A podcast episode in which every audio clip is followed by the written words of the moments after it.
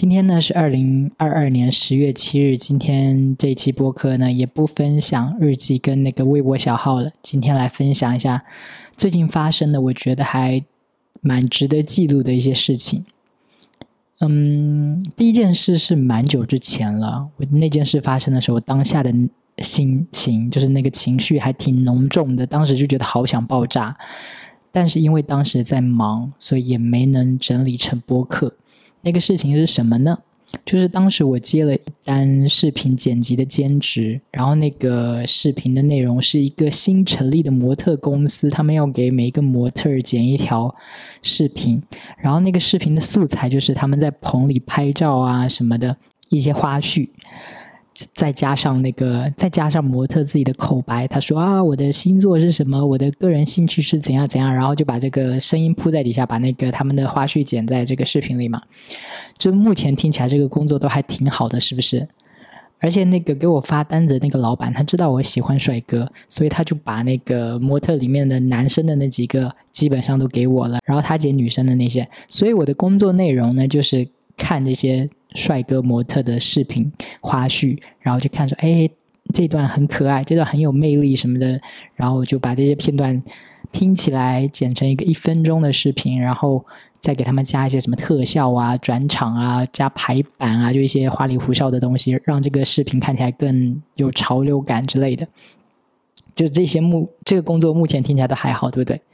可是呢，这次甲方真的有够烦的。我剪完第一版交给他们，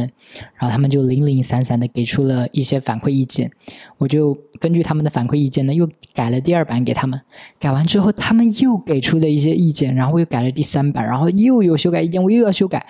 其实改完三遍之后，我已经很不耐烦了。这个当这个单子是我老板给我的嘛，然后我老板负责。跟他们沟通，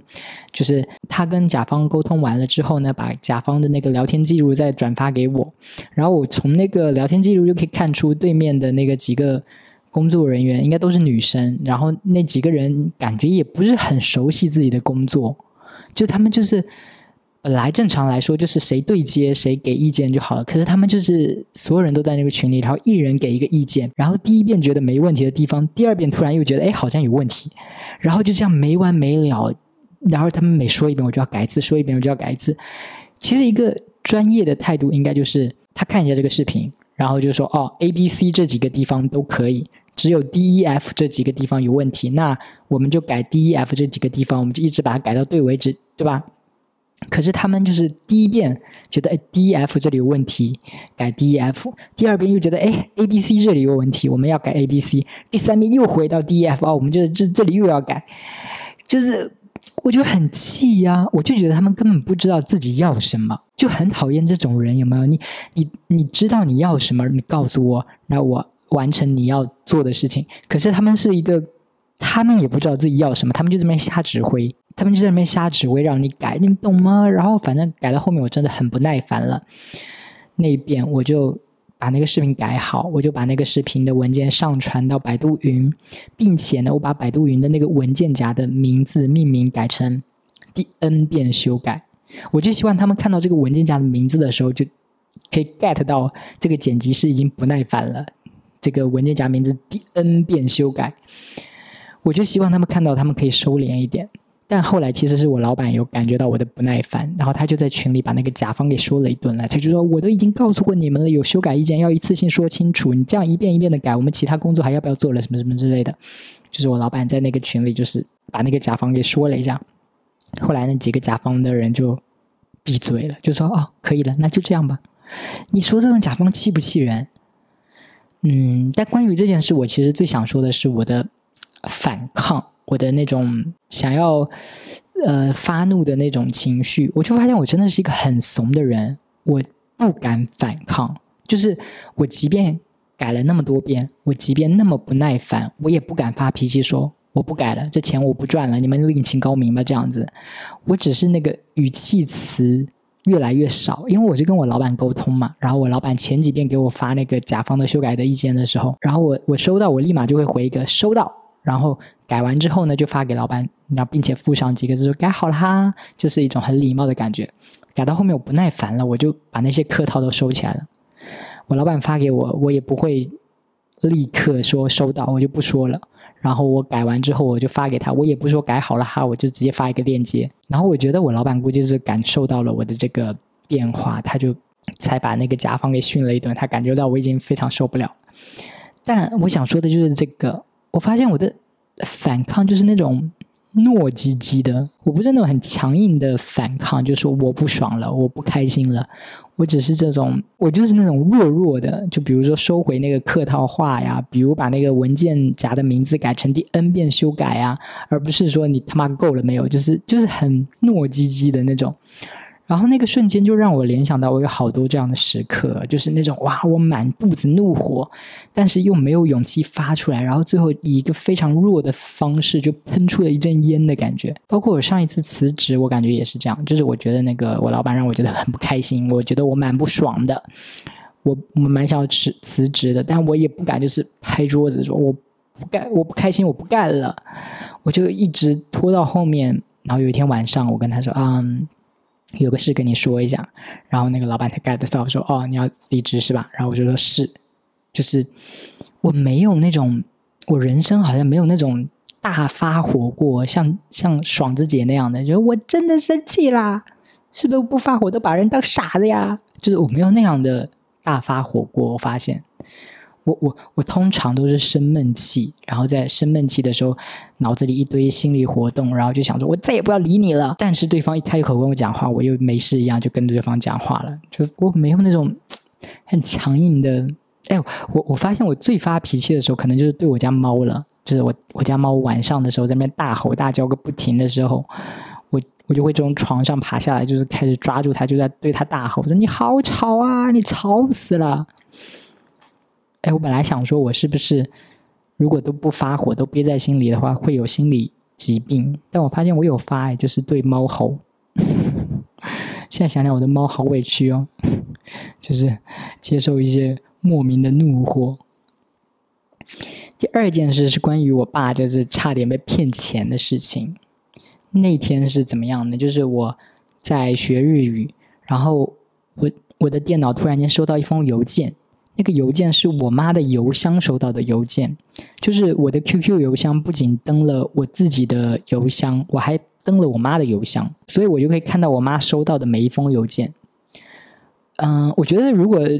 在听的朋友，你爸妈也不是很懂这些数码网络的话，你也可以把你爸妈的那个邮箱登到自己的那个手机上，这样就是万一有什么奇怪的东西进来，你们也可以看到嘛。呃，我妈的那个邮箱呢，收到的邮件是我爸的，就是说我爸的苹果手机正在修改自己的苹果账号的密码，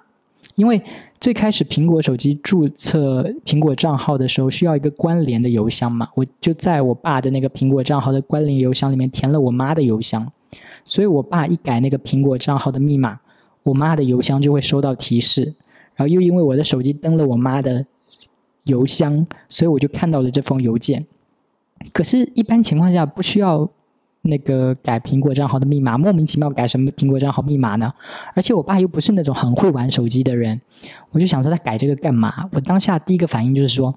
他是不是手机被偷了？然后那个偷他手机的人正在改他一些那个想要刷机，然后就改在试他的密码什么之类的这种哈。我当时就立刻打电话给我爸，问他是怎么回事。我爸就把手机接起来了，他就说家里有人来办信用卡，然后为了办这个信用卡需要下载一些 A P P，但是他忘记了苹果账号的密码，所以没办法下载。然后对方就帮忙改了我爸的苹果账号的密码，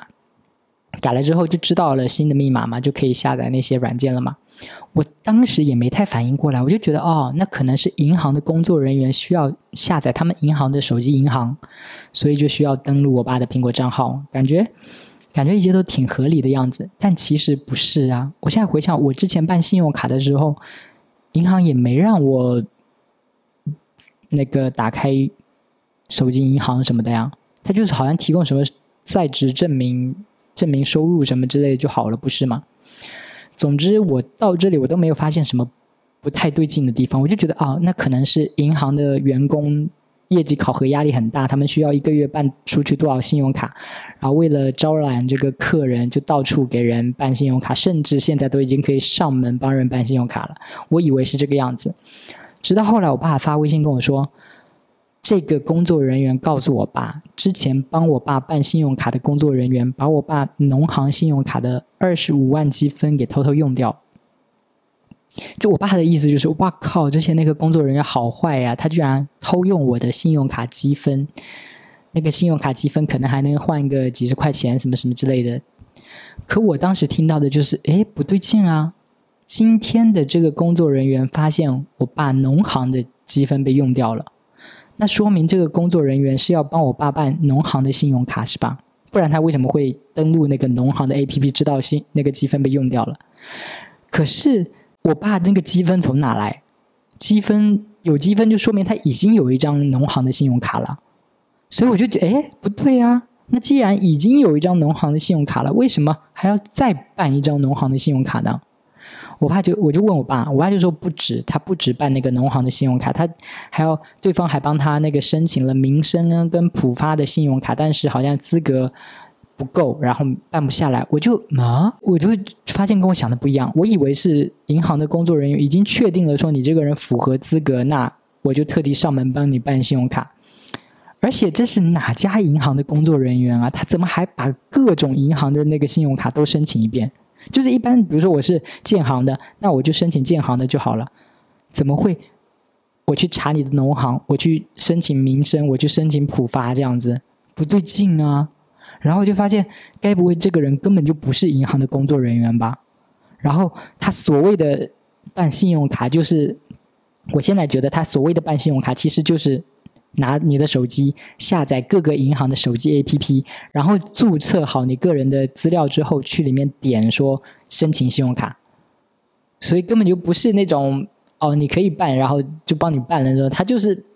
帮你操作一下手机的那种，反正我当时就意识到不对了，我就问我爸说：“你这个工作人员是哪找来的？哪个银行的？”我爸就说：“不是哪个银行的，他也没有穿银行的制服，他就是接到一个电话说，哦，经过系统检测，感觉您需要办信用卡什么什么之类的，可以上门办理。”然后我爸就说：“哦，你来吧。”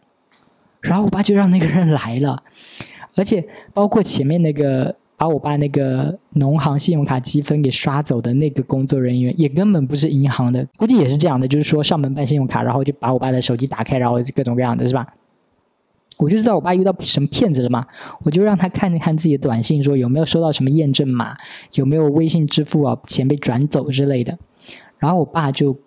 给我截了一张短信的图，那个短信的图是说他有一张工行的卡，就是说他有一张。银行的卡被绑定了京东支付，然后这是那个验证码，我就发现，我靠，这个骗子真的很过分呢。显然，他就是说打着上门来办信用卡的旗号，就是啊，我你要办信用卡是不？我可以帮你办啊。然后就把我爸手机拿走了，然后我爸什么都不懂啊，就把手机给人家了。然后那个人就在我爸的手机里到处翻，随便翻。翻你的各种手机银行啊，然后还把你的储蓄卡绑定那个京东支付。我怀疑那个人把那个储蓄卡绑定京东支付，其实就是想把我爸卡里的钱转走，但可能因为某些原因失败了吧？因为我不是很懂京东支付什么的。我感觉这个就是我爸把那个手机的大门打开了，然后那个人，然后人家拿着钥匙就进去翻了个底朝天。我觉得这就是新的诈骗套路，诶，就是。可以是，我我我觉得我爸可能还没有被诈骗，但我觉得这个方式可以发展成新的诈骗套路，就是针对老人的嘛。以前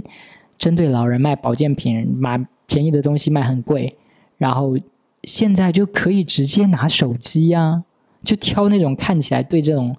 手机不熟的长辈，估计也多很，估计也没多少长辈对手机这些东西很熟吧，他就可以说：“哎，阿姨，想不想要领鸡蛋呢？”手机给我，我帮你手机操操作一下，就可以给你领二十个鸡蛋，很快的。然后那个阿姨就哦，二十个鸡蛋呢，那那个手机给你吧。然后那个人诈骗的人拿到了阿姨的手机，他就可以就是注册一堆贷款啊，把支付宝、微信钱转走，就是银行银手机银行什么什么之类的，啊，对吧？然后他就可以取现，就可以逃之夭夭。我感觉一定有骗子是这么操作的，对吧？就是，呃，随便拿一个由头把你的手机拿到手，然后，反正你也不懂，就就各种验证码，什么收到了就注册就取钱什么之类的。我觉得有听到这里的朋友，可以就是给自己的爸妈也提个醒，就是千万不要把手机给陌生人，就是要防备着这点。有可能对方就是拿你的手机，然后就把你的各种关于钱的东西都给弄走了，是吧？第三件事就是啊，上个月真的赚的太少了，上个月只赚了一千九，包括那个让我改到就是觉得非常不爽的模特视频的酬劳加在一起才一千九。我我之前之所以辞职，就是想要转换跑道嘛，我想要找到一个更自由的赚钱的方式，就不要像改那个模特的视频一样啊，改来改去就是受不了。然后我又会觉得说。我又不在乎这个，谁看呢？谁在乎啊？我想做点我自己在乎的东西，然后就是我希望可以通过自己做的我在乎的，我觉得有意思的内容可以变现。我辞完职之后，其实有两个有有在做两个内容创作，一个就是拍视频，一个就是录播客嘛。但看看我现在播客的关注人数，我真的觉得啊，想靠播客变现是不可能了。我都更新了快七十集了吧，那个关注人数都还没破七十，我真的笑死人，相当于一集播客留住了一个听众。你说这怎么变现呢？就别想着靠那个播客赚到钱了，还本来还以为说哇会有听众，然后会有广告植入什么，嗯，别做梦。但是也还好，因为我一开始的重心其实就是放在视频上面的，更多的心思是花在那儿的。可是我就在担心，万一就是视频创作也不能让我变现，我可怎么办呢？如果就是没有办法让我赚到钱的话，我又得回去找工作了。这这就让我有点害怕了，你知道吗？我以前就觉得自己不害怕衰老，但一个三十岁的人了，我对工资的那个水平是有一定要求的。但是同样的薪资，我又感觉我这个年龄，蛮多岗位都已经招的是管理的人了，就是你已经是个什么小主管什么之类。但我又不想做管理，我只想就说啊，我做视频写一个脚本什么什么的，然后我也不想帮别人看，不想去管管别人什么的，就觉得好烦。如果我不做管理的话，是不是工资也不会高到哪里去？然后就是我的视频创作，我的内容创作就不是走那种。博主风格的，就是那种啊，我今天吃了什么好吃的，我今天买了什么好好玩的，我给大家分享。我不是那种风格的，我觉得我做的那个视频是小说视频化的感觉，就是因为我之前有想过，如果可以让我自由选择工作的话，我会选什么工作？我会觉得我希望成为一个作家，我希望可以靠写故事为生。就像那些网文作家一样，对吧？写一个故事，然后就赚钱。而而我之前也确实做过一段时间不知名的网文作家，但因为我确实不是属于很出色的那种嘛，很很出色的那种，就是写一部就爆红，然后就收到无数打赏，然后卖出各种影视改编呐、游戏改编呐，总之就是各种版权费嘛。我感觉我就是没那个能耐。我可能就是属于那种写着写着就把自己饿死的那种网文写手，所以我在想呢，既然我的小说卖不出去版权，没有办法被拍成电影电视剧，不如我就自己把它拍成视频吧。所以我在做的那些视频，其实就像是一个怎么说呢，就是一个十八线网文写手的一些脑洞故事，但因为我的能力和资金都很有限嘛。我没有演员，没有场地，没有摄影师，然后我的摄影师就是我的三脚架了。然后这些现实的条件，其实又反过来会对我写那个脚本进行很大的约束。比如说，你写文字哦，你用文字，你爱写多大的场面就写多大的场面。你可以写说，哇，我在皇宫里当格格，然后那个被子里后妈暗算，结果就是一堆肌肉侍卫从天而降来救我。就是文字的话，你可以这样写，就爱写多大场面写多大场面。但是视频的话，你就做不到啊！谁演后妈？谁演那个肌肉侍卫？然后皇宫那个景又搭在哪里？是吧？而且我是那种社恐，我不敢在人多的地方架那个相机，然后演一些有的没的。所以我在写故事脚本的时候，就是在拍之前，在写的时候，我就要想好说。哪些地方是我可以当场地的？然后哪些朋友是可以让我请来当演员的？而且就是演员这件事其实也很麻烦。就先说演技，就是那些专业的演员上过那些什么技艺校的那些演员，肯定是那个学习是有意义的，就是是会让你演技更好，让你很松弛，让你很自然。我觉得很多人面对镜头的时候，就会有一种非常不自然的感觉，就是会很演、很做作、很尬，对吧？所以我没有那些专业的演员，然后我就是用一些很尬的演员，包括我自己也是一个很尬的演员那样子。而且有一些角色我也不好意思让我的朋友帮我演，比如说我前几期拍过一些视频，是自己一个人在家，然后自己在家发现一些闹鬼什么什么之类的这种短视频嘛。然后我是演那个当事人，那谁来演鬼呢？我就觉得我朋友一定不会想演鬼啊。那我就只能自己演鬼了，我自己又要演当事人，我又要演鬼，你像这样就不太好，让两个人同时出现在一个画面里，对吧？因为我在拍的时候，我主要想的是让故事精彩一点，故事精彩就行了，别的都不重要。可是我的朋友他们可能会觉得说，啊，你这个角度把我拍丑了，脸拍方了，拍大了，不好看了什么的。而我确实又不是很有办法把它拍的很好看，我的拍摄水平也就一般这样，对吧？或者是我的重点也不在于把它拍的好看，我又不是拍 MV 是吧？又不是拍那种美美的 MV。总之就是他们很在意自己的形象好不好看。你说这种情况下，我再让他们演鬼的话，他们肯定 他们得杀了我吧？谁要演鬼啊？我说你演鬼哈，你开始翻白眼，你开始流口水，你开始啊露露出你的獠牙。太在意形象的人，肯定就没办法做这些啊！人家就想要漂漂亮亮的，谁要演鬼啊？是吧？总之就是做这个视频是蛮麻烦的，然后蛮局限的。在这种情况下的话，我还希望说我的视频能够带来流量，帮我变现，但我不知道我能不能成功啊！就我不知道，就是我当然希望可以成功啦。如果成功的话。我就可以以那个我舒服的方式来赚钱了。然后，如果成功的话，拿到一些钱的话，那个一些东西可能也更好完成了。就比如说，我来畅想一下，就畅想一下，我靠这几个视频，前面拍的这些视频，真的得到关注了，真的得到了一些广告商的青睐，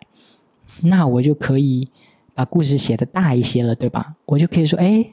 需要场地是吧？那我去租啊。广告商有给我钱呢，需要演员是吧？那我就去请那些真的有演技又长得好看的演员，我都可以先找好。那有钱，广告商给钱了，然后我在想着在脚本里怎么把那个广告商的那个产品置入进去。假设我一个月要拍四条视频，那我就可以三条都是我自由创作，我爱怎么写就怎么写，爱怎么拍就怎么拍。然后四条里面有一条是放广告的，广告置入的，然后那条我就是。使劲拍甲方马屁，就是哎呀，您您这个要怎么改啊？这样改那样改是吧？好好给您改，给您改。然后内心如就是默默在算计着，如果这个甲方太折磨的我的话，我就下次再也不接他的单单子了。但是这样就是有一个可持续的，就是可以拍自己想拍的，然后以自己舒服的方式，而且有收入。然后有收入的话，又能拍得更好一些，这样子。但是以上都是幻想啊，就是。如果成功了的话，可能可以达到那个样子，但也有很大的几率是会失败的，对吧？那我现在开始想象一下，如果失败了，就是如果我拍了好几条视频，然后在网上都是激不起任何水花，那么多条都没有一个人看，然后也没有人觉得好看，然后我的钱也花完了，我马上要缴不起房租了。问我之前的老板说：“哎呀，还有没有单子可以给我做啊？像上次那样爱改来改去的模特公司的单子也可以呀。”然后老板就说：“没了，公司已经招满了便宜又好用的年轻人，现在已经没有任何活需要外包给你了。”然后我就默默的打开 Boss 直聘，我就开始投简历。然后人家一看年龄，哇，你这三十岁了，不要不要！好不容易呢，有公司让我去面试，就问我说：“哎。” 看你的简历，你从二一年离职到现在都没有找工作，那这期间你在干嘛呢？然后就好好好很恭敬的说，就是啊，我这段时间呢在拍一些我自己觉得有意思的视频，您过目，您看一下。然后那面试官就点开那个视频，就看了看说：“啊，你发了这么多视频，一个都没火啊？”那说明你不是我们公司需要的人，你可以回去了。然后我就哭着收起我的简历，然后就发现啊，我再也找不到工作了。然后我就只能做那些工作量巨大的，然后加班好久的，又没有多少钱的那个剪辑工作，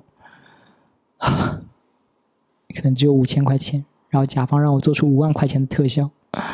然后我就在那边绞尽脑汁，心想：你就是给我五万块钱，我也做不出五万块钱的特效啊。好可怜，然后接着会怎么样呢？接着就是付不起每个月两千五的房租，就开始搬家，找更便宜的城中村，八百块钱一个月，然后那个隔音就是很吵，然后加班到很晚，晚上回去隔音很吵，又睡不了一个好觉，然后就每天又要去上班啊，好累啊！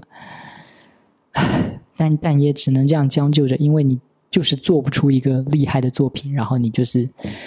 只能像一个机器人一样，一直重复着自己平凡的工作，直到有一天，可能抖音出了一个剪映更专业的剪映、更傻瓜式的剪映，然后所有人都能剪辑了，然后我就失业了。啊，OK，OK，好了，后面这个我就是有稍微把自己可能说惨了一点，因为我也不知道我现在再投入职场的话，能拿到多少的薪资。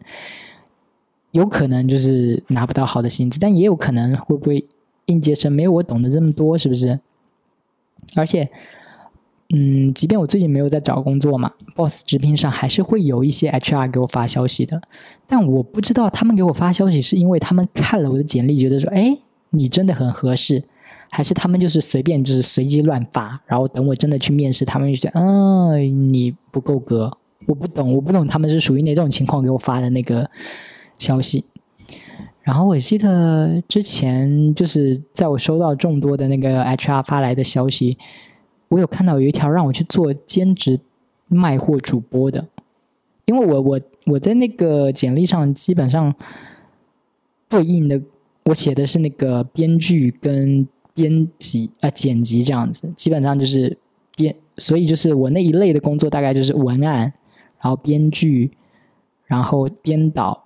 和剪辑这四个差不多是这四类的工作，会有那个 HR 给我发消息问我要不要去做什么之类这种。但是第一次，哎，也不是第一次，但是让我去直播卖货的真的很少，可能很早之前有一次有吧，然后这次又有一个，好像是卖什么，我不知道他好像是卖什么保健品的什么的吧，什么的感觉好像是保健品，我没点进去看哦，我也不清楚，就是有一个让我去当。卖货主播的，然后我又觉得，哎，如这个好像还不错，哎，就是如果如果我到时候找工作去按那个编剧剪辑去找，然后没有找到很满意的话，我觉得我可能会想试试看这种卖货主播。我觉得就是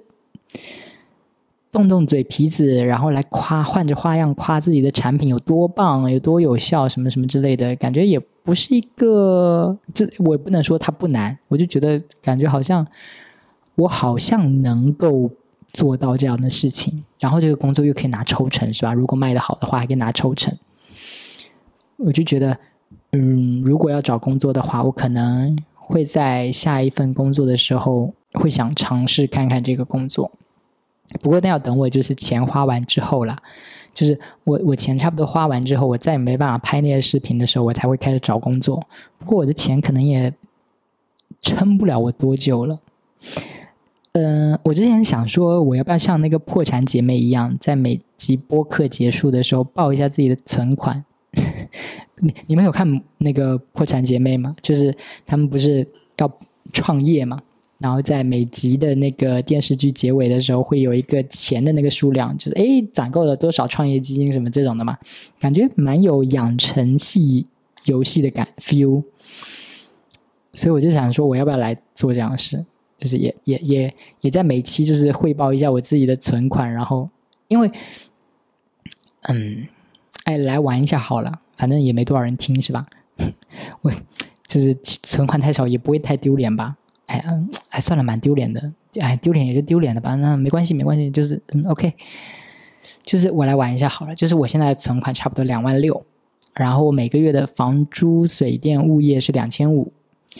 其他的生活费就看我够不够节省了。如果够节省的话，可能可以省一些；那如果不够节省的话，就是花的比较大，这样子是吧？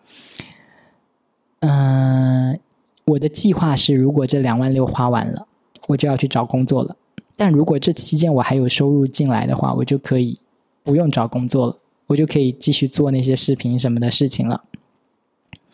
我觉得我可能会几期几期